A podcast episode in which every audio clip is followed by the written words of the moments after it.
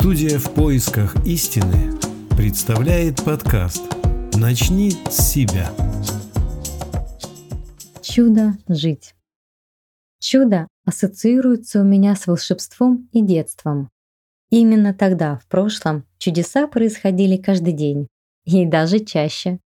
Каждое новое наблюдение в познании окружающего мира было чудом. Вот ползет муравей и тащит травинку больше себя. Падают снежинки, и все они разные. Пчелы летают везде и не теряются, всегда знают дорогу домой. Чудеса были везде, и сама жизнь была чудом. А потом, став взрослой, я утратила это чувство необычности. Окружающий мир стал привычным и шаблонным. Трава зеленая, небо синее, ветер холодный. Сейчас для меня чудом может стать явление НЛО, левитация или телекинез. То есть то, что идет против законов природы, усвоенных мной на собственном опыте в течение жизни.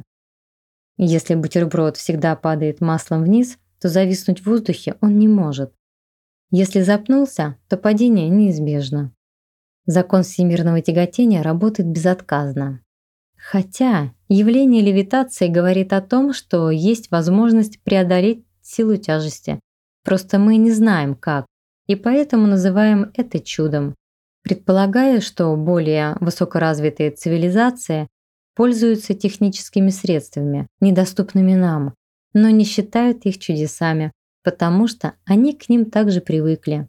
Выходит, что приобретенный жизненный опыт помогает мне адаптироваться к условиям существования, но лишает меня чувствительности, запирает в рамках шаблонов материальности. Я замыкаюсь на себе и привычно соглашаюсь с догмами законов.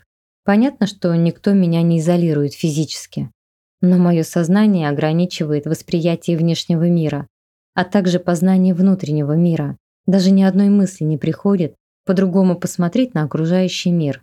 Я это принимаю. А в детстве я, как и все, верила, что могу летать и часто летала во сне.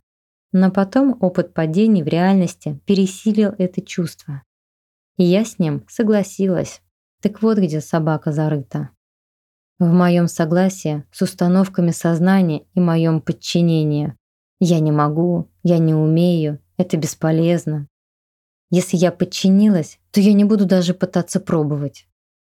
Но если захотеть, то можно все изменить. Что мешает вспомнить утраченную чувственность?